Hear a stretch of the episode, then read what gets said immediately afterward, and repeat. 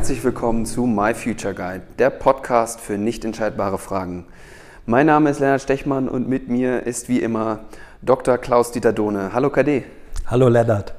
Ja, es freut mich, dass wir uns hier wieder zusammengefunden haben zu einer neuen Folge. Und zwar wollen wir uns heute ein wenig mit dem Phänomen Homeoffice auseinandersetzen, was ja durch die aktuelle Corona-Situation immer noch sehr präsent ist. Und wenn man sich über die letzten Wochen, Monate die Berichterstattung mal so ein bisschen angeguckt hat, ähm, kommt da ja, kommen da ja ganz viele unterschiedliche Meinungen zusammen, wie das jetzt mit der Produktivität zusammenhängt. Kann der Mensch das alleine zu Hause viel besser, als wenn er jeden Tag ins Büro muss? Ähm, oder ist er im Endeffekt äh, doch eingeschränkt und die Produktivität sinkt? Und da wollte ich dich jetzt einfach mal zum Einstieg fragen, was, was ist denn deine Meinung dazu? Du bist ja jetzt auch schon länger dabei und hast dir das jetzt über die letzten Wochen, Monate angeguckt. Wie empfindest du das Ganze? Ja, da habe ich ganz unterschiedliche Meinungen zu. Wenn ich erstmal für mich ganz persönlich gucke, da war ich am Anfang erstmal froh, dass ich äh, mal eher weniger Menschenkontakt hatte und war ein bisschen mehr für mich, weil äh, für mich heißt Menschenkontakt auch viel Energie ziehen in meiner Arbeit. Äh, da war ich ganz froh. Dann, nachdem das relativ lange anhielt, für mich gefühlt, hatte ich dann eher das Bedürfnis, ich brauche mal wieder mehr unmittelbaren Austausch und Kontakt, mhm. weil durch meine vielen virtuellen Meetings habe ich das Gefühl, da geht auch eine Menge verloren, was sonst. Äh, Dieses Zwischenmenschliche, ja. ja. Mhm. Genau. Mhm. Ja. Ähm, und was, also wie, Jetzt hast du es einmal von deinem Gefühl her beschrieben. Wie war es für dich, was deine Produktivität angeht? War das ein ähnlicher Verlauf? Am Anfang schoss das in die Höhe und dann irgendwann hast du gemerkt, ah, jetzt hier, ich mache mir nochmal einen dritten, vierten, fünften Kaffee oder den Schreibtisch wische ich doch nochmal drüber hinweg, bevor ich mich hier weiter äh, mit ja. auseinandersetze mit den Themen. Also für mich war es nochmal eine ganz lehrreiche Erfahrung. Ich bin ja hier neben meiner Tätigkeit als Vorstandsmitglied bei der Akademie für Potenzialentfaltung auch noch geschäftsführender Gesellschafter bei der Firma Culture Work und äh, da haben wir Mitarbeiterinnen und Mitarbeiter und da war für uns, also für meinen Partner, den Bernd Müßig, war auch so die Frage, äh, was machen wir, also wie führen wir die, wie können wir auch sicherstellen, dass gewisse Produktivitäten stattfinden. Und wir waren mit dem Shutdown auch erstmal in einem Krisenmodus. Mhm. Und wir haben dann mehrere äh, Besprechungen am Tag virtuell gemacht. Ja. Und haben gemerkt, dass äh, es im Moment eher mehr Kontakt, würde ich das mal nennen, oder mehr Führung, könnte man auch sagen, braucht. Ja. Wenn die äußere Rahmung, die sonst da ist, irgendwo hinfahren, man ist mit anderen Leuten zusammen, man hat feste Besprechungstermine, wenn das halt wegfällt. Ja. Ja. ja, das denke ich war bei vielen erstmal, also alle wurden aus ihrer Routine rausgeschmissen. Und wie bekommt man jetzt wieder Struktur in seinen Alltag rein? Das war vermutlich die entscheidende Frage für viele und vielleicht haben manche das als Segen empfunden, endlich mal aus ihren Routinen rauszukommen und jetzt was Neues auszuprobieren und andere waren aber eigentlich ganz glücklich, so wie es vorher waren und hadern da vielleicht mit. Genau. Du weißt ja, Lennart, nicht nur aufgrund deines Praktikums, sondern auch deiner, deiner wissenschaftlichen Arbeiten, die du geschrieben hast, auch mit unserem Tool My Future Guide im mhm. Einsatz, äh, weißt du, dass sich ja Menschen prinzipiell unterscheiden, ob sie mehr Bedeutung den Phänomenen im Außen geben mhm. oder mehr ihren eigenen inneren äh, Intentionen folgen. So, ja. Und das kann ja manchmal so ein Konflikt sein.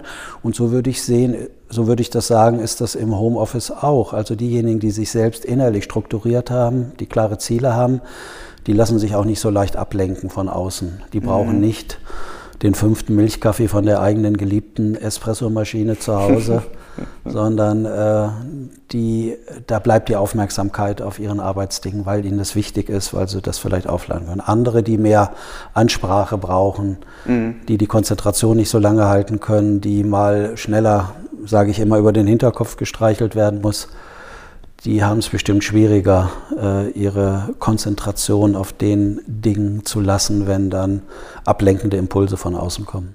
Mhm.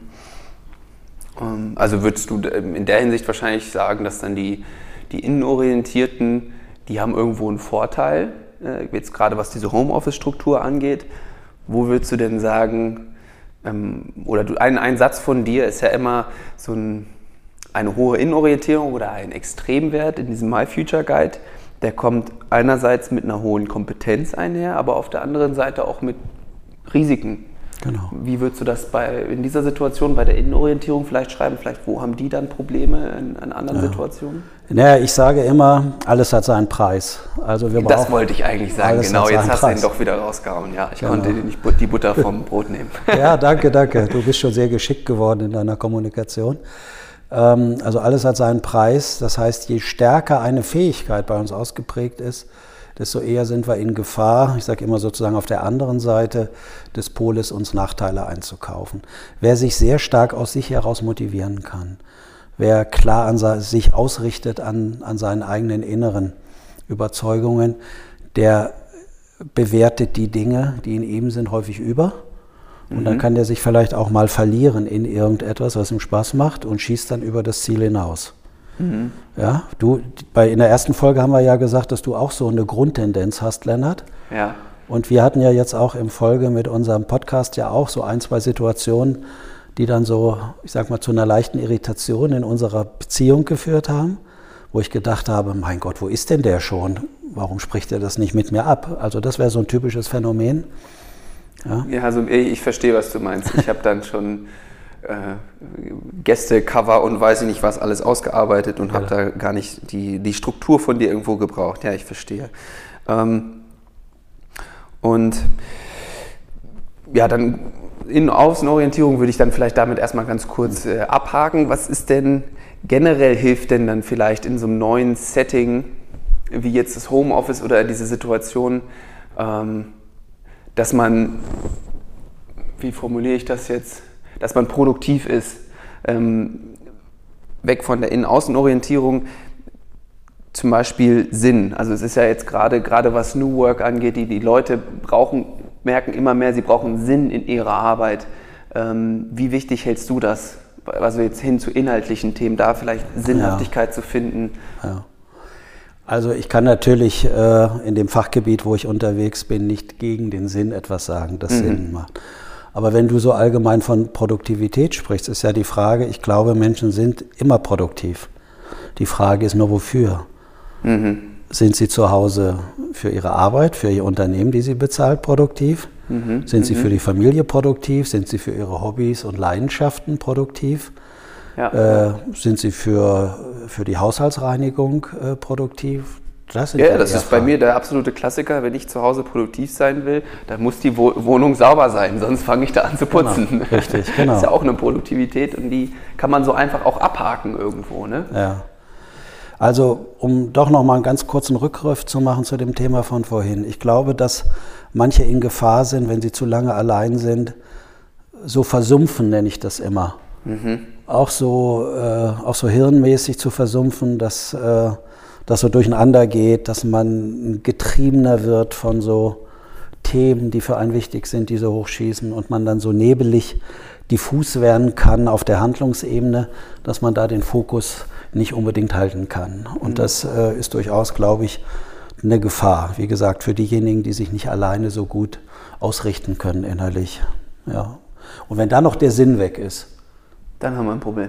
Dann gibt es so richtig ein Problem. Oder wenn, wenn es eine Sinn Konkurrenz gibt, wenn die Kinder klein sind zu Hause mhm. und jetzt ist Vater oder Mutter wirklich viele Stunden zu Hause, dann wollen die Kinder einfach Kontakt haben, dann wollen die mit ihnen spielen ja, ja, oder wollen ja. so. Und wie kriegt man das dann gut hin? Dann verlagert man das vielleicht auf die Nachtstunden.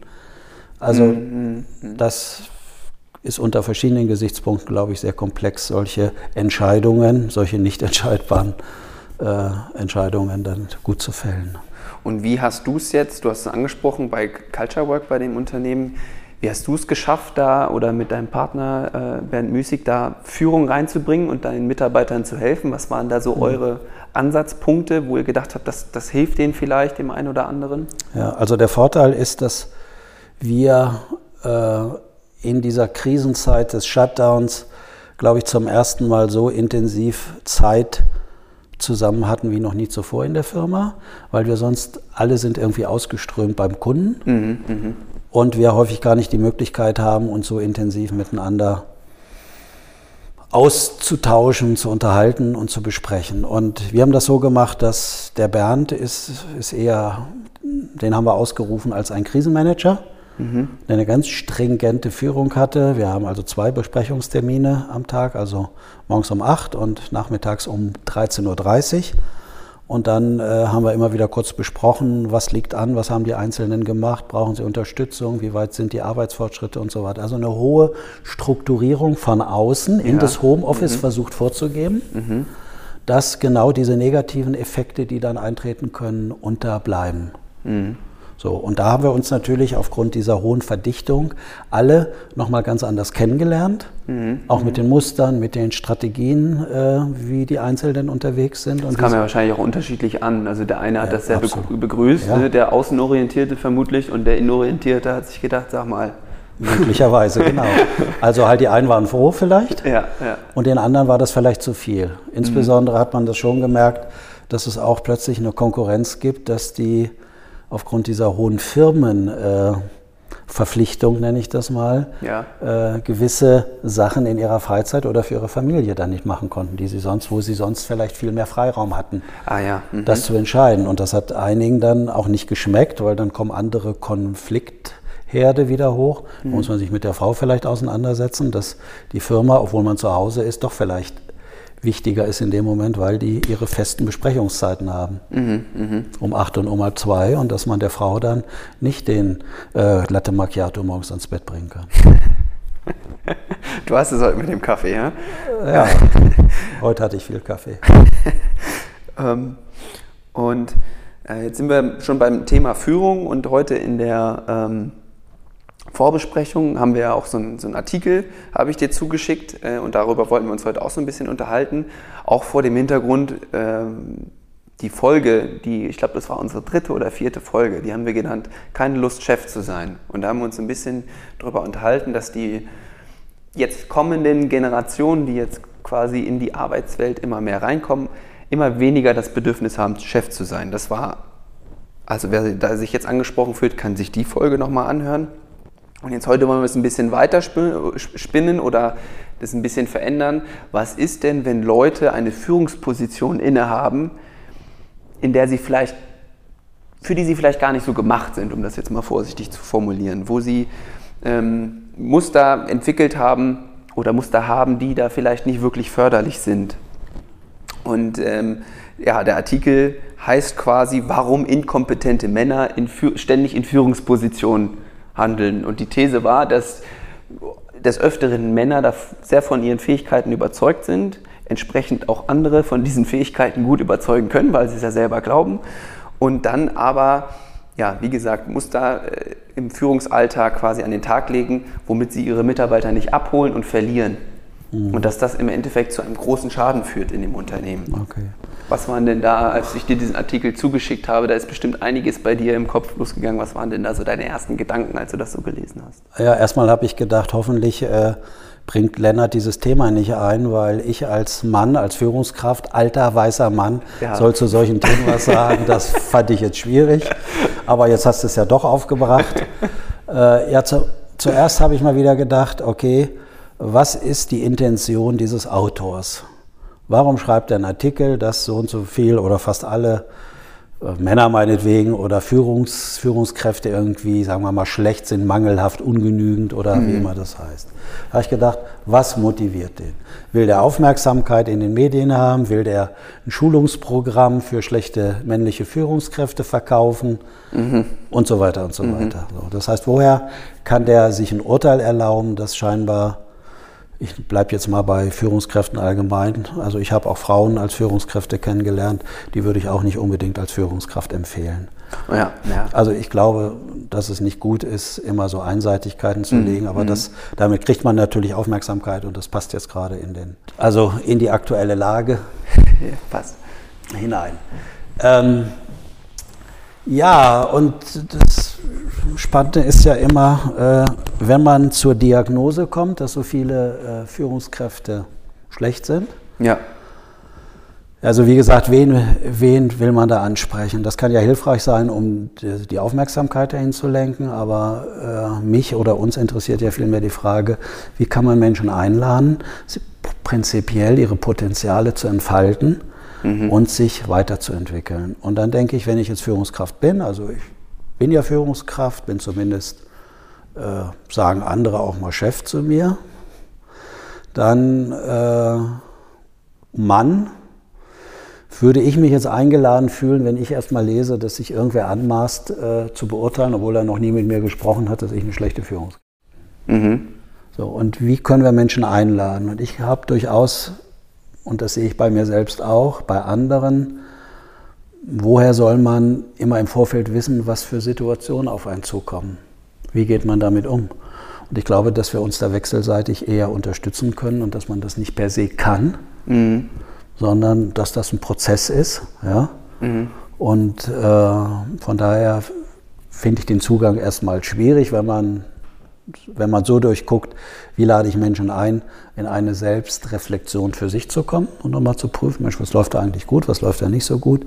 Oder aber auch gemeinsam mit ihren Mitarbeiterinnen und Mitarbeitern in einem Team oder in einer Firma sich darüber mal wieder ohne Gesichtsverlust auszutauschen, dass man sich so die gegenseitigen Wahrnehmungen, die man voneinander hat, zur Verfügung stellt. Weil wie wollen wir uns sonst weiterentwickeln, wenn wir das nicht bekommen von außen? Und da habe ich immer Sorge, wenn ich solche knallharten Bewertungen lese, dass sich irgendwer anmaßt, mhm. ja, dass da viele Leute das eher sich schützen müssen vor diesen Dingen und das abwehren müssen und das gar nicht an sich heranlassen können.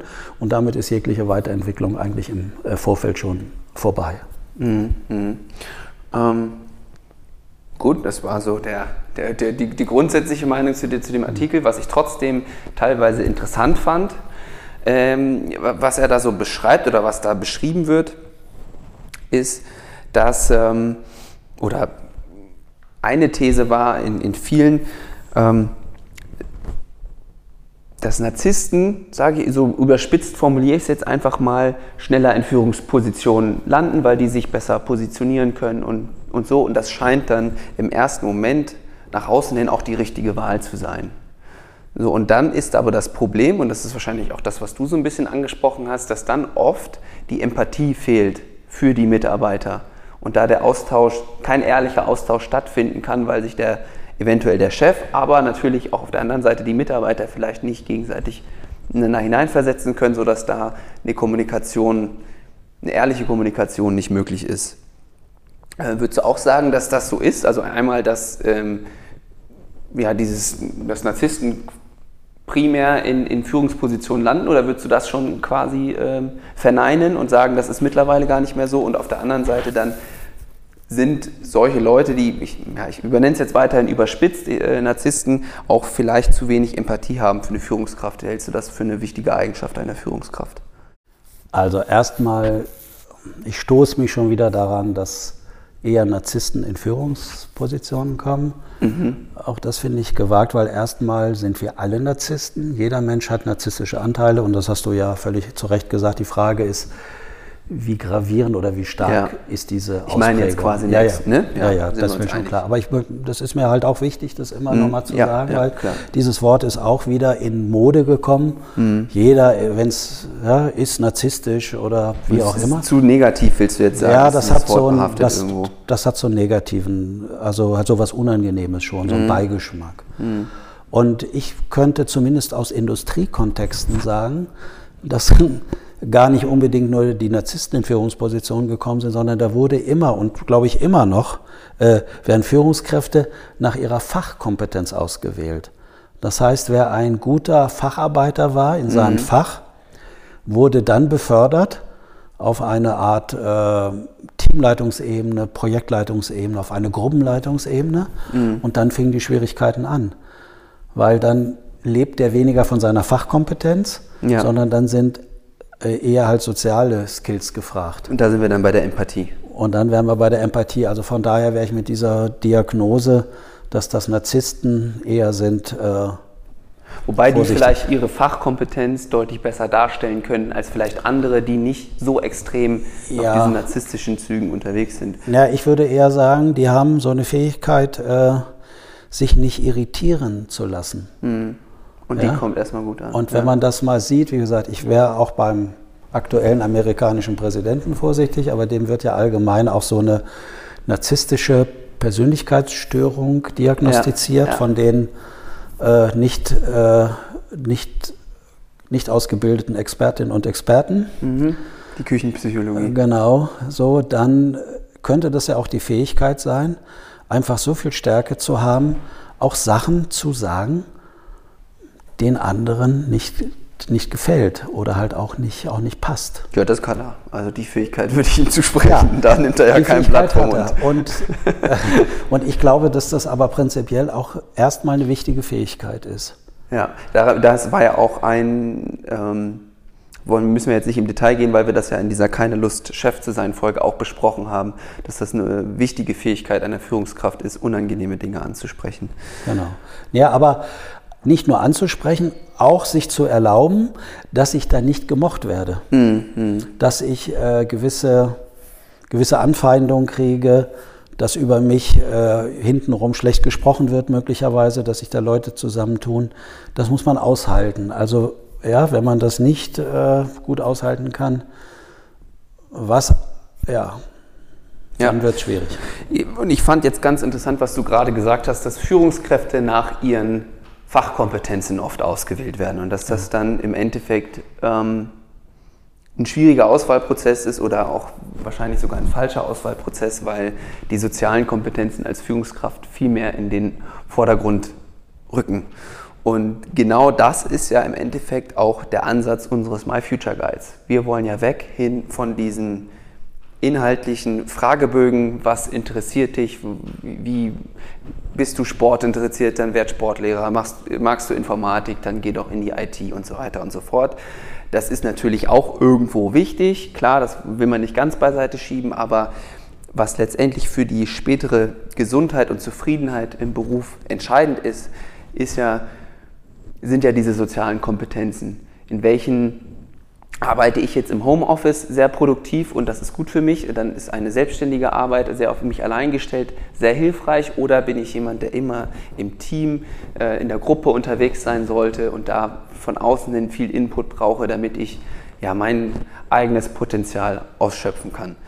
Und ja, das, da wollte ich jetzt gerade nochmal diesen Bogen zu unserem Tool dann wieder schlagen, dem My Future Guide, den wir da kriegen, weil das ist ja im Grunde genau das. Wir haben jetzt eine Kompetenz vorhin auch schon angesprochen mit der Innen- und Außenorientierung und da haben wir noch mehrere weitere, die wir da versuchen zu messen, ganz objektiv und ganz schnell, äh, um da Feedback zu geben. Und äh, deswegen fand ich das jetzt so interessant, dass du das bei Führungskräften auch gesagt hast. Weil wenn Leute, wir haben jetzt in der Einfolge gesagt, Leute wollen nicht unbedingt Führungskraft werden, jetzt die jüngeren Generationen, die kommen, aber wenn man das möchte, mit, mit dem persönlichen Profil, welche Risiken hat man vielleicht irgendwo als Führungskraft, wo muss man dann später darauf achten, damit man eine gute Führungskraft ist und was hat man wahrscheinlich schon für Stärken und für Kompetenzen, die man als Führungskraft später braucht. Ja, okay. Ich würde aber auch gerne noch ergänzen, dass das ja nur eine Möglichkeit ist, wonach Führungskräfte ausgewählt werden. Also mhm. das eine Fachkompetenz ist. Es gibt natürlich eine Vielzahl von Möglichkeiten. Ich will nur beispielhaft noch ein paar nennen, Lennart. Äh, es, ein wichtiges Entscheidungskriterium ist auch manchmal von den darüber zu entscheidenden, also die entscheiden, ob jemand Führungskraft wird, ja. wird mir diese Person selbst gefährlich.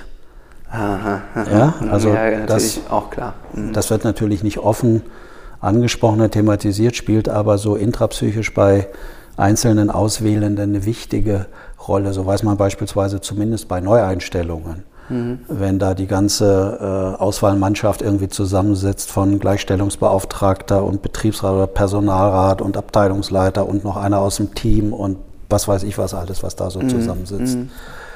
dann weiß man eher, dass so der unausgesprochene Prozess häufig in den Einzelnen jetzt natürlich mehr oder weniger so abläuft, dass das entscheidende Kriterium ist, äh, wird diese Person, die eingestellt wird, mir gefährlich oder nicht. Mhm. So, und da kann man zumindest noch mal drüber spekulieren. Deswegen halte ich beispielsweise die Assessment Center, die irgendwie immer noch einen großen Boom haben, wo Unternehmen extrem viel Geld ausgegeben haben, äh, wenn nachher sozusagen die zusammensetzen, sitzen und die Auswertung machen und die Beurteilung machen, wie sie Einzelne da einschätzen, dann äh, ist das aus meiner Sicht nach wie vor, auch wenn die eine Objektivität vorgeben, diese ähm, Assessment Center, dass trotzdem die entscheidenden Kriterien hochgradig weich und subjektiv sind. Mhm, mh. ja. Und dadurch dann auch durchaus mal die in Anführungsstrichen äh, falsche Wahl getroffen werden kann. Ja. Ähm, Ja, und wenn ich da nochmal einspringen darf, weil das ist mir so auch wichtig, äh, das andere ist natürlich, dass jahrelang man das auch diesen Führungskräften, die dieser Autor des Artikels äh, da als schlecht irgendwie einschätzt und bezeichnet, dass äh, in Unternehmen nach wie vor auch dieser sozial-emotionale Anteil, diese Kompetenzen, auch empathisch zu sein, sich einzufühlen, Muster zu erkennen, was wir mit unserem My Future Guide ja auch sichtbar machen, mhm, mhm, sozusagen Bereiche ausleuchten, die nachher für die Zufriedenheit für Einzelne in ihrem Arbeitsleben bei uns, aber ja. für das Funktionieren in einem sozialen System als Führungskraft, das Händeln von Menschen unterschiedlichster ja. Art, dass das gar keine Bedeutung bekommen hatte im Vergleich zu den inhaltlichen Fachkompetenzen, die in der jeweiligen Branche äh, halt gebraucht worden sind. Äh, und das ist ja auch nochmal unsere Motivation äh, mit dem Scheinwerfer, sage ich mal, in dem uns allen umgebenden, abgedunkelten Raum Bereiche auszuleuchten, die dann Menschen angucken können und die sie dann mit einbeziehen können, auch in ihre Überlegungen und Handlungen, dass da weniger, und das schreibt der Autor ja auch, dass die Krankheitszahlen runtergehen, dass nicht so viele psychische Auffälligkeiten zeigen, mhm. dass nicht so viel Rechtsstreitigkeiten passieren über äh, Anwälte und, und, und. Ja, weil da, da passiert ja im Endeffekt der große Schaden sowohl für die Einzelperson als auch für das Unternehmen selber, weil hm. ne, da, da, hängt sehr, sehr viel mit dran, klar. Ähm, ja, dann würde ich sagen, haben wir doch hier schon wieder einige Themen heute angeschnitten. Wir haben über das Homeoffice gesprochen, wir haben über gute und schlechte Führung gesprochen, wir haben über äh, schlechte alte weiße Männer gesprochen. da freut sich der Klaus Dieter immer. Und ähm, ja, wir hoffen, euch hat diese Folge auch gefallen. Äh, gebt uns gerne Feedback. Wir sind weiterhin unterwegs auf Facebook und auf Instagram. Wenn ihr weitere interessante Folgen hören wollt, dann klickt doch gerne auf Abonnieren, über welche Podcast-App auch immer oder Spotify ihr gerade diesen Podcast hört. Da freuen wir uns auch. Und dann würde ich sagen, hören wir uns vermutlich nächste Woche wieder. Bis zum nächsten Mal. Tschüss. Bis dahin. Tschüss.